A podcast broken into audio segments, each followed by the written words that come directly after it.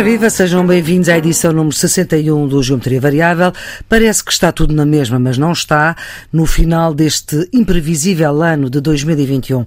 O ano do orçamento chumbado. Mantêm-se as variáveis que alguns pensavam que iriam mudar, Rui Rio e a pandemia e também o novo governo na Alemanha, que já deixou de ser da senhora Angela Merkel.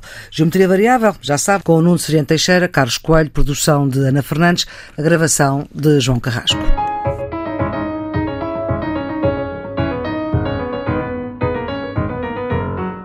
Estamos numa semana em que sobe o salário mínimo, que, diga-se, custou o chumbo do orçamento, não foi a única coisa, mas foi uma das coisas que fez custar eh, este orçamento de Estado. Salário mínimo agora para 705 euros a partir de janeiro e também é a semana em que a função pública tem um aumento pouco. Há mais de uma década que não existia aumento nenhum, é um aumento de 0,9%, mas é um aumento. Nas terceiras eleições diretas, Rui Rio é reeleito líder do PSD. Será que tinham razão aqueles, pouco depois de saber desta vitória, houve alguém, não consigo identificar quem, que dizia Rui, ri, Rangel, range. Carlos. Uh, olá, antes de mais. Um, não, Mas é bem visto, é bem visto. Tá, tá, tá, tem muita graça. Uh, uh, a leitura um, a leitura da vitória, antes de mais, é, é surpresa todo o favoritismo era. Depende. Havia quem não tivesse essas expectativas. Sim, todo o favoritismo era para Rangel. E Rui Rio acaba por, por ganhar. É mérito dele que conseguiu inverter as expectativas. Há várias razões eh, que podem ter justificado. Há quem diga que Rangel descansou no favoritismo e que todos os seus apoiantes davam como adquirida a vitória e que isso terá levado a um menor, menor comprometimento ou uma menor eh, atividade nos últimos uhum. dias. Há mesmo quem diga que na, na, última semana eh, Rangel praticamente não fez campanha, ou fez uma campanha menos, menos afirmativa. Há outros que apontam a publicação das sondagens que davam Rui Rio como, as sondagens nacionais, que davam uhum. Rui Rio como um candidato mais bem sucedido nas eleições legislativas, face a António Costa, como fator decisivo para levar os militantes do PSD a escolherem Rui Rio e não escolherem Rangel. Nuno, como é que mais distanciado olhou para isto? Foi uma grande surpresa para si?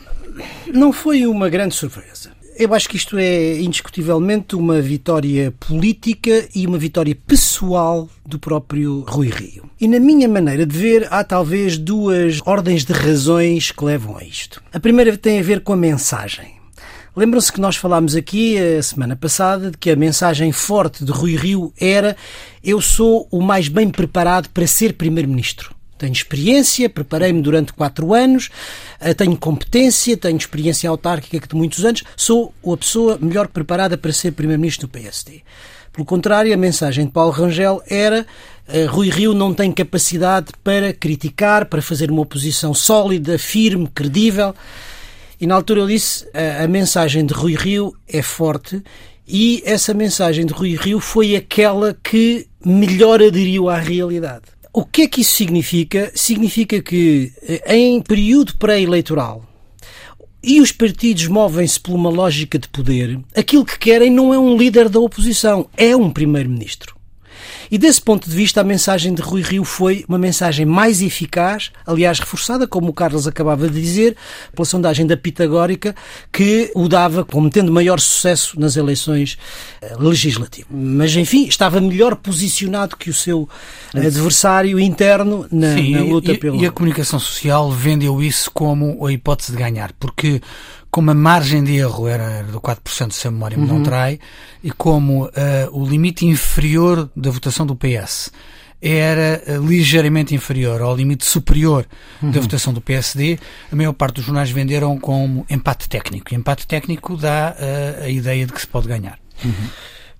Portanto, a primeira razão, do meu ponto de vista, é que a mensagem do Rio Rio foi uma mensagem mais eficaz. Uhum. Segundo, eu acho que houve uh, fatores que prejudicaram uh, Paulo Rangel. Em primeiro lugar, a sua mensagem não foi adequada à realidade, mas depois há, parece-me, um elemento que, que lhe foi desfavorável. A elite passista de Passos Coelho? De Passos Coelho. Rodeou Paulo Rangel, apoiou-o e, em certo sentido, apropriou-se da candidatura de Paulo Rangel querendo ele ou não, digamos, no Paulo uhum. Rangel não é, um, não é um passista, mas o que acontece é que houve essa, essa, essa tendência dentro do partido que, o que se apropriou da sua candidatura. E isso eu acho que acabou por prejudicá-lo. Porque na maioria dos casos, e incluindo dentro do Partido Social Democrata, as pessoas não se esquecem do período da Troika, do radicalismo ideológico e político do governo Passos Coelho, daquilo que passaram durante o governo uhum. Passos Coelho, e provavelmente isso significa que não é, não é o melhor apoio para quem quer ganhar. É a terceira vez que isto acontece. Porque Primeiro, não tendo candidato, apoiaram o Dr. Pedro Santana Lopes. Depois tiveram o próprio candidato, que foi uh, Luís Montenegro. E agora, não tendo candidato, apoia o Dr. Paulo Rangel. Portanto, é a terceira derrota da ala passista. Eh, e, portanto, isto quer dizer qualquer coisa do ponto de vista político, não só para o PSD, mas também para o país. Esta, esta forma de olhar para as coisas que o Nuno Severino Teixeira aqui deixou não, não é exatamente o que o Nuno disse, mas dá-me para fazer uma pergunta curta que é assim: a culpa de Paulo Rangel ter perdido é de Passos Coelho? Não, eu não concordo com esta análise. Acho que, aliás, Passos Coelho tem, arrasta dentro do PSD uma opinião largamente positiva. Uh, de outra maneira, se Passos Coelho tivesse sido candidato nestas eleições teria acho ganho. que teria ganho claramente. Portanto, eu não acho que Passos Coelho seja, seja um fator negativo dentro, dentro do PSD, acho que é claramente um fator, um fator positivo. Portanto, não... Mas isto também é verdade. É verdade que os apoiantes de Passos Coelho estiveram sempre do lado contrário de Rio. Eu não falando do Passos Coelho. Essa é a elite política que rodeou Passos Coelho. Exatamente. Mas... A pergunta foi da minha responsabilidade, eh, de uma mas, maneira mais bruta, digamos assim. Rui Rio, quando, quando avança para, para o PSD, avança claramente numa lógica de ruptura com o passado do Passos Coelho. Isso é evidente, não é? Uhum. E é isso que ainda hoje eu penso que politicamente o faz uh, vencer. Pois eu, uh, eu acho que não, uh, sinceramente. Eu acho que aquilo que faz a vitória de Rui Rio foi aquilo que o Nuno disse, ele se ter colocado como um potencial Primeiro-Ministro, isso ter sido alimentado com as sondagens, e portanto as sondagens. Que ele critica uh, agora foram-lhe favoráveis? Sim, uh, com certeza. Não, não, apenas as sondagens que ele critica, como esta própria empresa que ele criticou no passado. Sim. Tenho a melhor das opiniões da, da, da Pitagórica, Pitagórica. Acho, acho que são muito sérios no trabalho que fazem, e não tenho dúvidas que o trabalho que apresentaram foi uma sondagem rigorosa que fizeram. Não? É? Agora, uh, evidentemente que quem sempre criticou a sondagem, desta vez teve, teve uma sondagem mais, mais interessante. Vamos talvez voltar um pouco atrás. Aconteceu nestas terceiras eleições diretas de Rui Rio, aconteceu um pouco aquilo que se passou em 2007. Era Marcos Mendes, então o líder do PSD, antecipava-se uma nova vitória do então líder em diretas contra Luís Filipe Menezes, mas aí perdeu Marcos Mendes, que era o líder que estava, e perdeu para a novidade, que à época era Luís Filipe Menezes. Agora foi ao contrário. A expectativa era que ganhasse Rangel, pelo menos era a expectativa de muitos. Afinal, o PSD, o militante do PSD, não quis a mudança. A ideia de mudança de que o Carlos Coelho tinha falado aqui na semana passada, afinal, não, não, não foi assim. Não, isso é evidente. Também eh, convém ter em atenção o seguinte: nós estamos a falar de um resultado de 50-50, isto é 50-50.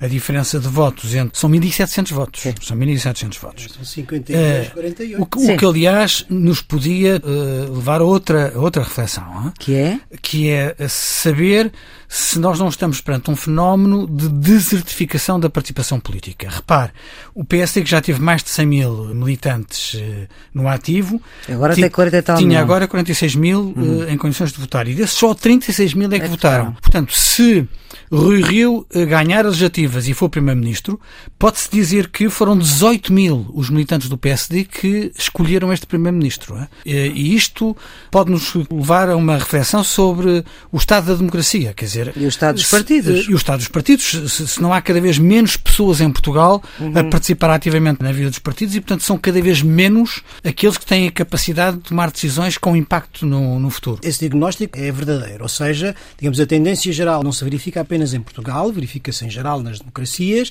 é a da diminuição da participação política, muitas vezes o aumento da abstenção, mas isso não afeta apenas, digamos, as eleições nacionais, afeta certo. também os próprios partidos políticos. Com certeza, com certeza. Nesse sentido, o que o Carlos está a dizer tem toda a razão.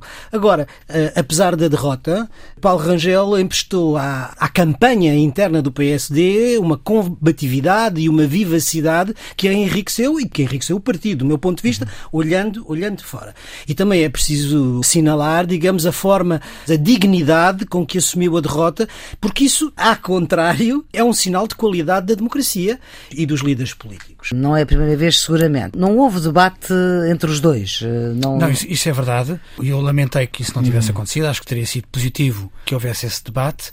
Essa, Mas Paulo Rangel também não existiu muito Essa recusa ajudou a alimentar a narrativa que o Nuno referia há pouco. Portanto, quando o Rui Rio diz eu sou candidato a Primeiro-Ministro, portanto eu estou aqui para discutir com António Costa, não estou aqui para alimentar debates internos, eh, pondo-se na qualidade de candidato a Primeiro-Ministro, ele eh, não quis encorajar polémicas internas que podiam hum. degradar a imagem dele ou que podiam erudir a sua imagem como candidato a Primeiro-Ministro.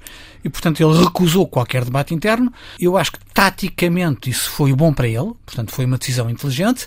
Embora eu, sob o ponto de vista do combate democrático, eh, lamento porque uh, teria sido mais interessante que eles pudessem ter debatido. Com esta vitória, pela margem que foi, apesar de tudo, 52-48, grosso modo, uhum eh, não é despicienda, o, o Dr. Rui Rio, antes das eleições, ou das, das eleições legislativas, eh, continua a ter ainda um desafio interno que é o da unidade do partido. Uhum. E esse é um desafio difícil, mas que é fundamental para a definição do futuro talvez um pouco sinal destes tempos eh, diferentes, é o líder do Partido Socialista que lhe lembra isso, o que também é de alguma estranheza. Sim. É isso, é a inteligência do Dr. António Costa. que ele não fez o mais difícil. Mas agora, vamos lá ver. Este PSD que sai do dia 27 de novembro é um PSD muito diferente do PSD anterior. Uh, afinal, não é um PSD que se quer entender com o PS. Não, o PSD é o mesmo e é um PSD dividido. É? Uhum. Por isso é tão relevante aquilo que o Nuno estava a dizer da União. O Rui Rio, como presidente reeleito do PSD, tem a responsabilidade de, de o fazer. Eh, vamos a ver se, se consegue. Agora, esta direção do PSD pode fazer algumas infecções estratégicas. Por exemplo? Por exemplo, eu acho que é. Flor, há uma semana tinha-me perguntado se era ou não possível uma coligação pré-eleitoral com o CDS. Eu disse, se Rangel for eleito, acho que não. Com Rui Rio, eu acho que sim. E não me surpreenderia que o Rui Rio colocasse essa questão. No Congresso? Uh, no, no, Congresso não digo, mas nos órgãos nacionais que o Congresso hum. vai eleger. Então, mas o Congresso uh, tem que falar de alguma coisa, não é? Sim, com certeza, mas uh, eu acho que Rui Rio está a ponderar seriamente uma coligação pré-eleitoral com o CDS. E, portanto, uhum. é um cenário diferente do PSD apresentar-se às eleições sozinho. Pergunto eu, com a iniciativa liberal também, ou não?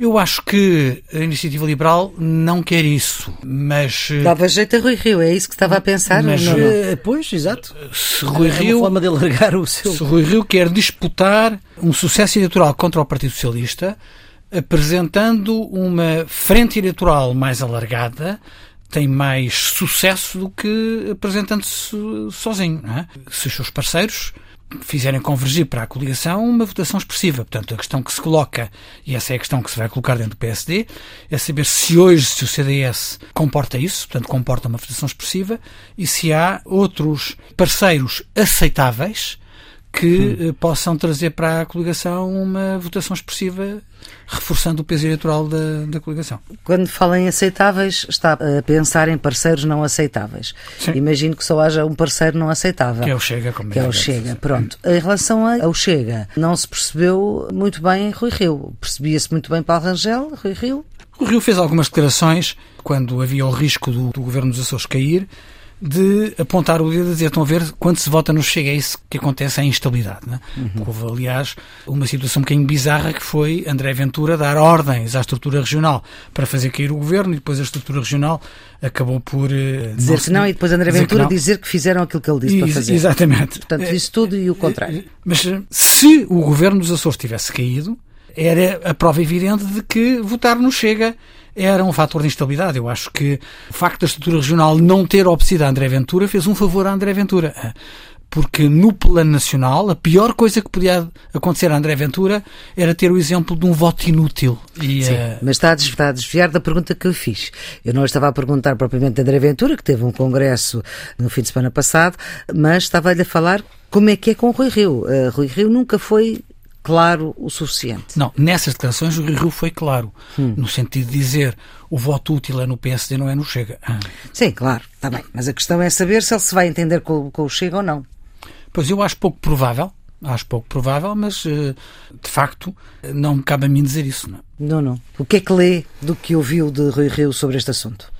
Eh, não é, não é claro, quer dizer, ao contrário do discurso de Paulo Rangel, que foi muito claro nessa matéria, dizer que com o Chega não há uh, entendimento, Rui Rio foi omisso. Apesar de ter sublinhado muito enfaticamente que a questão nos Açores tinha sido uma decisão regional, que não tinha uma dimensão nacional, é, também não é crível que não houvesse algum assentimento por parte uhum. da direção do partido.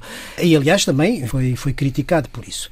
Agora, eh, não, aquele voto que... do Chega, aquele governo não, não Sim, com certeza. Espera-se que, em termos nacionais, que haja alguma, alguma firmeza nesse sentido. Penso que é, que é isso que seria desejável em termos da qualidade da democracia. Mas, como digo, o discurso do, do presidente PSD foi omisso. Nós não podemos dizer de ciência certa, como diz o Camões, o que vai acontecer. E o ouvinte não está a ver, mas Carlos Coelho está a dizer que sim com a cabeça.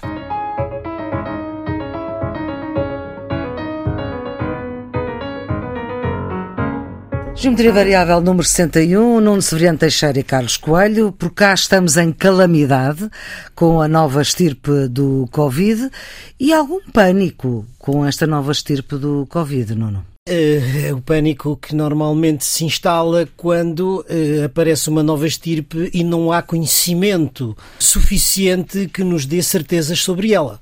E, portanto, enfim, é relativamente normal. Aquilo que os especialistas têm dito é que ela não é provavelmente tão grave, tão má como os tipos anteriores, mas... E que não é razão, não há razão para e, pânico, não, já se ouviu várias... Mas era isso que eu ia dizer, mas de uma forma ou de outra não há razões para pânico e, e particularmente em Portugal. Vamos lá ver. Agora toda a gente é epidemiologista e, e, e infecciologista. Não é o seu que, caso, não é o caso nenhum de nós. Não é o meu caso, mas aquilo que nós percebemos, fazendo as comparações entre entre aquilo que são os dados de hoje, eh, nesta última ou nova vaga nós esperamos que seja a última, e a do ano passado, por esta altura, hum. aquilo que nós vemos é algo que é muito uh, ilustrativo, digamos assim, muito esclarecedor. É que apesar de nós termos o dobro dos casos diários do que tínhamos no, no ano passado, que isto são números grossos, bem entendido, temos cerca de um quarto daquilo que tínhamos o ano passado em matéria de internamentos. São os resultados positivos da vacinação. Exatamente. A vacinação é crucial nesta matéria e hoje não há nenhuma dúvida dúvida científica sobre o efeito que ela tem. Certo. Portanto, uhum. quer dizer, não há razão para os antivacinas, para os negacionistas. Isto é a prova clara e evidente da eficácia da vacina. Agora, segunda coisa, tem a ver com as medidas que foram tomadas a esta nova, esta nova vaga.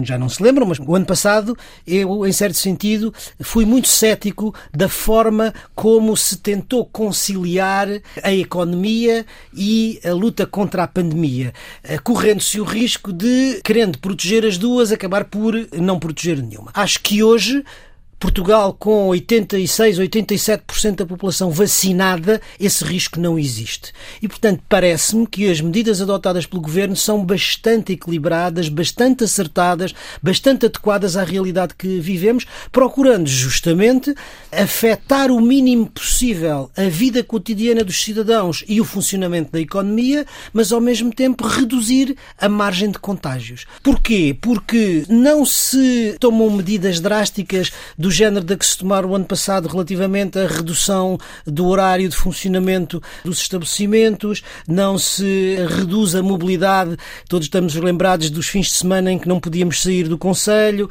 Portanto, este tipo de medidas restritivas são evitadas e, pelo contrário, eh, o que se está a fazer é um controle mais apertado das medidas positivas, ou seja, os testes, a utilização dos certificados, o voltar a usar as máscaras nos recintos, etc para aquilo que estamos a viver agora, estas medidas parecem adequadas, assim os cidadãos as respeitem e as sigam. Uhum. Mas é claro que o Primeiro-Ministro também já disse que se essa situação se alterasse, não estávamos livres de poder ter outro tipo de medidas mais restritivas e eu não fiquei tranquilo com a perspectiva que a Diretora-Geral de Saúde disse que daqui até ao Natal vamos duplicar o número de casos, ou seja, teremos 8 mil casos diários. Isto não é tranquilizador uhum. e, portanto, aconselha-nos à maior prudência. Bom, há uma coisa que é certa, António Guterres, secretário-geral das Nações Unidas, tinha razão quando dizia que enquanto não estivéssemos todos no mundo vacinados, não havia normalidade. Sim, acho que a frase original é se enquanto não estivermos todos seguros, ninguém está seguro. Claro. E agora António Guterres introduziu outra frase que é o apartheid das viagens. Das viagens, certo. Eh, eu tenho mixed feelings relativamente a isso, porque eu percebo que toda a gente se quer proteger e, portanto, se eu sei que há um destino que é a origem de uma estirpe mais complicada, eu tenho que proteger os meus cidadãos. Portanto, a limitação das viagens é uma reação normal. Agora, também percebo a posição da Organização Mundial de Saúde que diz que isso desencoraja os Estados de serem transparentes relativamente aos problemas. Isto é, se um país é prejudicado pelo facto de revelar que tem um surto, a tendência pode ser que toda a gente comece a esconder se tiver surtos e, portanto, isso mina os uhum. esforços internacionais de combate à pandemia. Portanto, Neste caso, percebo, em relação ao Portugal, Moçambique, percebo, é percebo é complicado. Bem, Fauci, o responsável norte-americano, disse que só daqui a duas semanas é que sabemos exatamente o que é que esta nova estirpe Omicron. Aquilo que parece ser evidente mas ainda não tem comprovação científica, é o que o Nuno disse. Não há aparentemente mais perigosidade, isto é, sob o ponto de vista das consequências clínicas. Uhum. Esta nova estirpe não é pior do que as anteriores, ela é mais transmissível e aparentemente consegue uh, falsear, consegue ultrapassar a imunidade, quer das vacinas, quer de quem já apanhou uh, o Covid. Ou seja, é uma estirpe que pode ser mais fácil para as reinfecções. Uhum. E é isso que está a preocupar a Organização Mundial de Saúde. Temos aqui uma estirpe que não podemos combater tão bem porque ela contorna as vacinas, contorna as defesas naturais de quem já apanhou o Covid e, portanto, se pode espalhar uh, e pode estimular mais uh, reinfecções. Isso levanta uh, vários problemas. Neste momento, de acordo com os dados que temos, há por semana 50 mil pessoas a morrer no mundo. Olha, a Europa é o único continente em que esse número está a subir. Portanto, nós temos um problema no mundo inteiro, mas temos um problema na Europa. É isso que leva a senhora Ursula von der Leyen, a Presidente da Comissão Europeia, a admitir, pôr em cima da mesa a discussão sobre as vacinas obrigatórias. A Alemanha, a partir de fevereiro, vai ser obrigatório. O novo chanceler alemão disse isso. Uhum. Mas já tem problemas na coligação, porque os liberais não estão muito inclinados para isso. A última informação que eu tive é de que o Bundestag, isto é o Parlamento Alemão, vai tomar essa decisão na base da liberdade individual dos deputados. Isto é, não vai haver disciplina de voto na maior parte dos partidos. Hein? Porque esta é uma matéria que, tal como a questão da vacinação das crianças, divide muito as pessoas e não há respostas partidárias para isso. E, portanto, eu acho que o mais provável é a Alemanha optar pela vacinação obrigatória, até porque a Alemanha tem uma alta percentagem de adultos não vacinados, uhum. mas isso vai ser objeto de um debate no Bundestag. Exatamente, mas ainda assim eh, foi objeto também de anúncio ainda da antiga chanceler Angela Merkel. Porque Angela Merkel reuniu com o novo chanceler, mas dada a boa relação entre os dois, eles na, na, prática partilharam vários anos de governação, porque o novo chanceler era o número dois da senhora Merkel. Era ministro das Finanças. É, embora eh, de partidos diferentes. Eu não excluo que a senhora Merkel tenha feito um último favor ao novo chanceler, que é ficar com o ónus de, com o ónus de, de, de, uma medida mais, mais dura para permitir que ele inicie funções eh, sem esse, sem esse ónus. Essa frase do engenheiro António Guterres o apartheid, o apartheid das, das, das, viagens. das viagens e isto que o Carlos acaba de dizer são a prova concreta daquilo que nós sabemos do ponto de vista teórico, que é o seguinte: as questões de segurança humana são questões globais uhum. e só têm uma solução global. Quer isto dizer que se um ou dois ou três Estados resolverem a solução no seu interior, mas essa solução não for acompanhada pelos outros, eles vão ter o mesmo problema que aqueles que não a tomaram. Uhum. Isso para nós é muito claro hoje no uhum. clima, não é verdade? Exatamente. Nós podemos, eh, aqui na Europa, eh, atingir as tais metas de 1,5 uh, graus daqui até 2030, mas se a Índia, a China, os Estados Unidos não o fizerem, nós sofremos as mesmas consequências. Exatamente. E com a pandemia é absolutamente igual.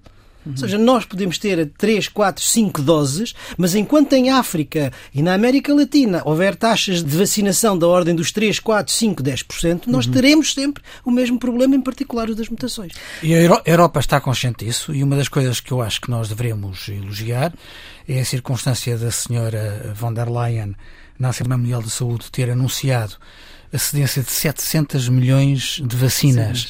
para os países com, problemas de rendimento baixo no mundo e também o apoio à COVAX, eh, fala-se de um investimento de 3 mil milhões. Também agora Marcelo Rebelo de Sousa, que esteve em Angola, também levou na bagagem eh, vacinas para Angola. Isto vem também a propósito de um apelo feito por dois escritores de língua portuguesa, mas um angolano e outro moçambicano, Miyakoto e José Eduardo Agolusa, que publicaram no Facebook um texto que o Jornal Público também o publicou com autorização deles, em que eh, fazem um apelo crítico à Europa porque dizem que esta restrição na circulação de pessoas não é justa, uma vez que os vírus sofrem mutações sem distinção geográfica. Como é que a Europa pode responder? Não, é verdade, é rigorosamente verdade, que as fronteiras eh, não tapam os vírus, né? Pois não. O, agora, eu percebo a reação de dizer se temos aqui uma fonte de contaminação, vamos limitar os fluxos, é? Eh, mas isso tem uma componente negativa, que é estimular a dissimulação uhum. dos surtos eh, epidémicos e, portanto, temos que encontrar aqui uma solução de equilíbrio. Temos que perceber que o vírus não precisa de passaporte. É. Basicamente é isto.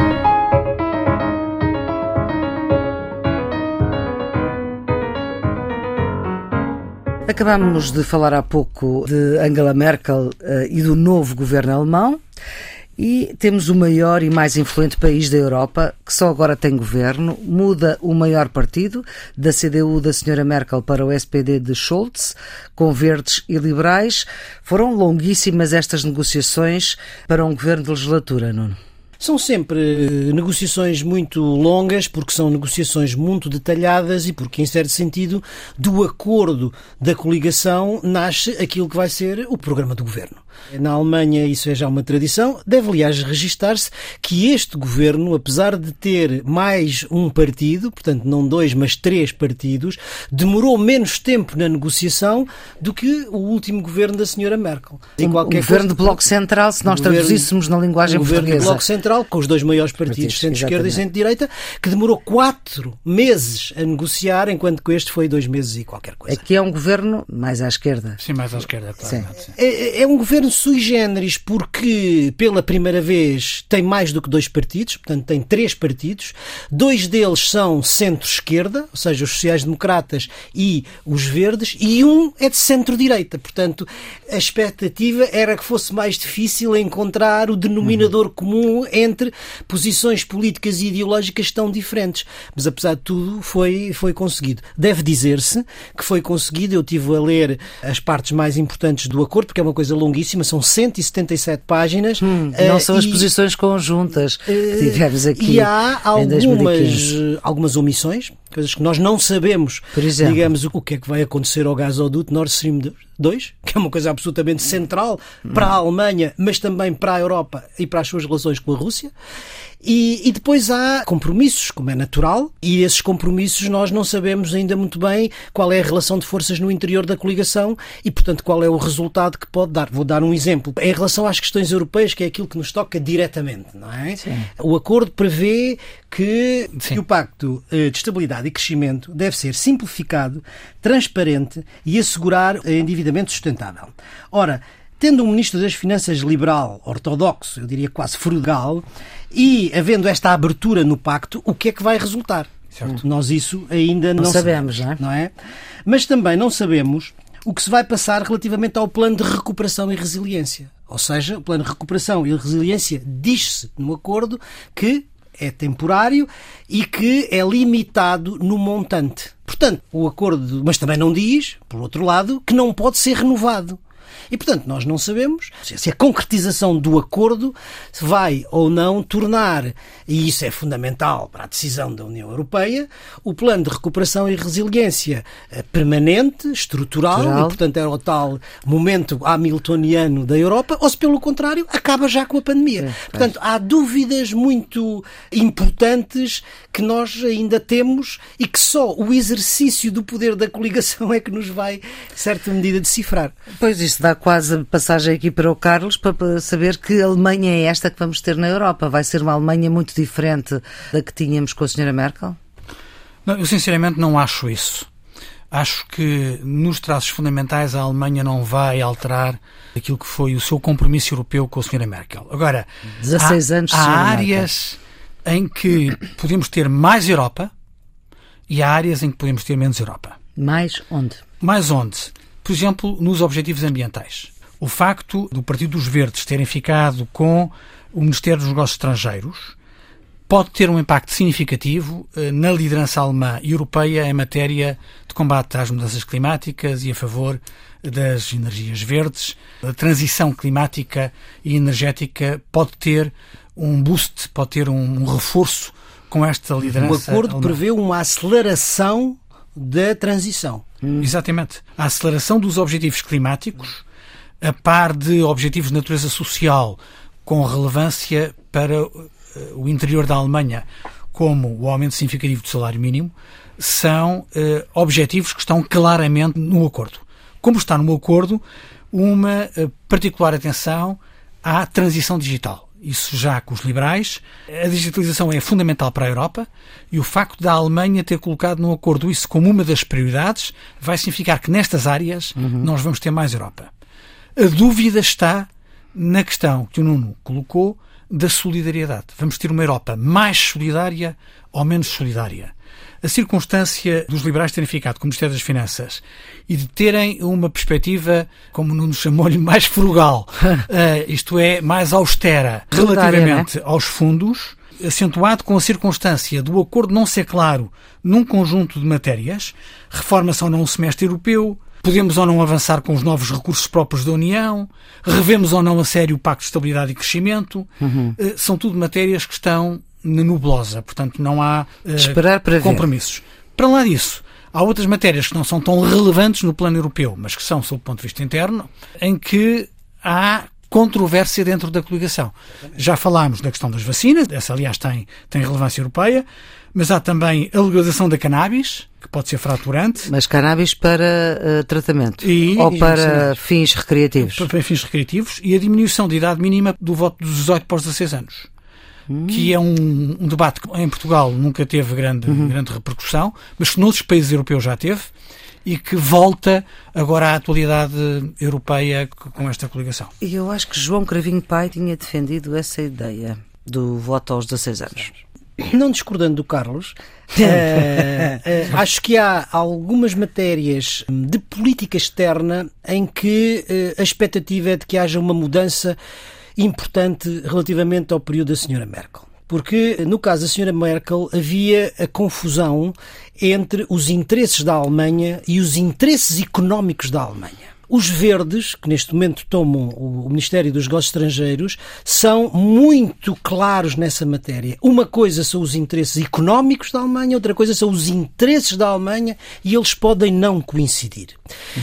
E a Ministra dos Negócios Estrangeiros, futura Ministra dos Negócios Estrangeiros, é particularmente vocal e particularmente assertiva nas matérias que têm a ver com respeito pelo direito internacional, respeito pelos direitos humanos e pelos princípios da democracia. Isto tem um efeito desde logo, na relação, em primeiro lugar, com as democracias ocidentais, em particular com os Estados Unidos, eles já disseram, e o acordo prevê, que haja uma concertação internacional com os Estados Unidos, ao contrário do que aconteceu com a senhora Merkel nos seus últimos tempos. Lembram-se do acordo de investimento feito com a China nas vésperas da tomada de posse, de Biden. Biden. Já foi posto no congelador, esse acordo? Esse acordo já estava no Parlamento Europeu, mas agora claramente a Ministra dos Negócios Estrangeiros diz este não. Portanto, é um primeiro sinal. A outra ideia é firmeza relativamente à Rússia e à China. Uhum. Matéria de direitos humanos com a China, matéria de direitos humanos com a Rússia, princípios de democracia. Agora, voltando àquilo que dizíamos há bocadinho, não é claro o que vai acontecer porque está omisso na história do gasoduto. Uhum. Nós sabemos que os verdes e a ministra dos negócios estrangeiros são particularmente contra a finalização do gasoduto e, portanto, uhum. mais, mais assertivos com a Rússia. Sabemos que o chanceler social-democrata é mais próximo da Rússia e, pelo contrário, se tem mostrado favorável. Que resultado é que isto vai ter? Pois nós não sabemos. Agora, o resultado que tiver tem um efeito não só nas relações da Alemanha com a Rússia, mas tem também um efeito nas relações da Rússia com a Europa.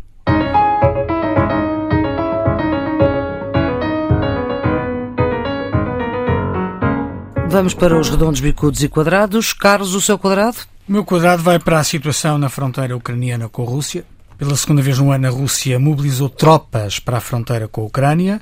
Os aliados da NATO já reagiram, com a promessa de uma coordenação para a aplicação de sanções económicas ao país, que já tem várias sanções em vigor eh, por parte de vários países do Ocidente. O Comando Militar Supremo da NATO na Europa vai ainda fazer um relatório detalhado sobre a situação mas estes gestos beligerantes de Putin não anunciam nada de bom. No quadrado vai para o anúncio da candidatura presidencial de Henrique Zemmour. Hum.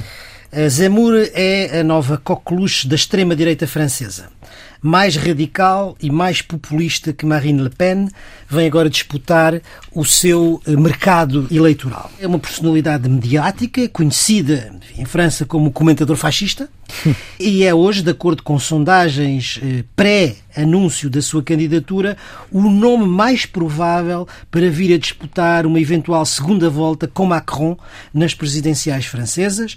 O slogan que tem é Vamos salvar a França não sabemos de quê. O vídeo dele não tem teleponto, ele não fala direto no vídeo, fala com um papel, olha para baixo, lê e o que se vê é um grande microfone, quase a recriar aquele apelo de De Gaulle, de Gaulle. durante a guerra, né? Ora, vamos para os eh, bicudos, Nuno? Meu bicudo coincide com o quadrado do Carlos. É a ah. tensão entre a Rússia e a Ucrânia. Depois da Rússia ter mobilizado para a fronteira da Ucrânia uma força militar de mais de 100 mil soldados. A Ucrânia agora ameaça mobilizar igual número de militares. Eh, o presidente Zelensky apela a conversações diretas com Putin. O certo é que regressa à Europa e ao mundo o espectro uhum. da invasão da Crimeia. A NATO já avisou os aliados que estejam preparados para o pior. A União Europeia diz que apoia firmemente a integridade territorial da Ucrânia e que qualquer agressão à Ucrânia terá uma resposta forte, seja lá o que isso for. São indicadores preocupantes de que um conflito às portas da Europa pode regressar. No Bicudo vai para um relatório sobre a nutrição global, que indica que metade da população mundial sofre de má nutrição. Isto é, se come muito pouco. São dados que resultam da informação oficial da ONU, da Unicef, da Organização Mundial de Saúde e da Organização das Nações Unidas para a Alimentação e Agricultura, que é a FAO. Segundo uhum. este relatório, 48% das pessoas está fora da situação ideal em termos de nutrição. Particularmente preocupante é o número de 150 milhões de crianças com atraso no crescimento devido à má nutrição, 45 milhões estão magras demais e 40 milhões estão acima do peso. O seu redondo, Nuno? Vai para o programa europeu Global Gateway. A Comissão Europeia anunciou na quarta-feira o seu programa de infraestruturas globais para os países em desenvolvimento que vai mobilizar cerca de 300 mil milhões de euros em investimentos públicos e privados até 2007. Eh, não se conhecem ainda muitos detalhes, mas eh, naturalmente isto pode ser visto como uma iniciativa que é alternativa à Belt and Road chinesa, ou seja, à chamada nova Rota da Seda. É um bom sinal para a presença internacional da União Europeia. Meu redondo vai para a criação da maior área marinha da Europa com proteção total. Nos 50 anos da Reserva Natural das Ilhas Selvagens, o Governo Regional da Madeira aprovou um novo regime jurídico com a proteção mais abrangente possível, excluindo qualquer atividade extrativa. São mais de 2.500 km protegidos, além da evidente importância na preservação dos oceanos e do capital natural das ilhas selvagens, Gostaria de salientar que esta decisão resulta de anos de estudos científicos, com a colaboração da Fundação Oceano Azul, a National Geographic e o Wait Institute revelando uma parceria que é de assinalar. E agora pistas para desanuviar? Minha sugestão vai para o cinema e para o festival Outsiders, um festival de cinema independente americano, organizado pela FLAD, Fundação Luso-Americana para o Desenvolvimento, o Cinema São Jorge, com o apoio da EGEAC, que entre 30 de novembro, portanto terça-feira passada, e o dia 8 de dezembro vai passar 22 filmes independentes de 18 realizadores diferentes nas salas do Cinema São Jorge, em Lisboa. Estive na estreia do, do festival e posso asseverar que há bom cinema americano para além de Hollywood. Muito bem. Cinema independente. Pista? A minha pista é um livro, What is Life? O que é a vida? De Paul Nurse, que foi Prémio Nobel da Medicina em 2001.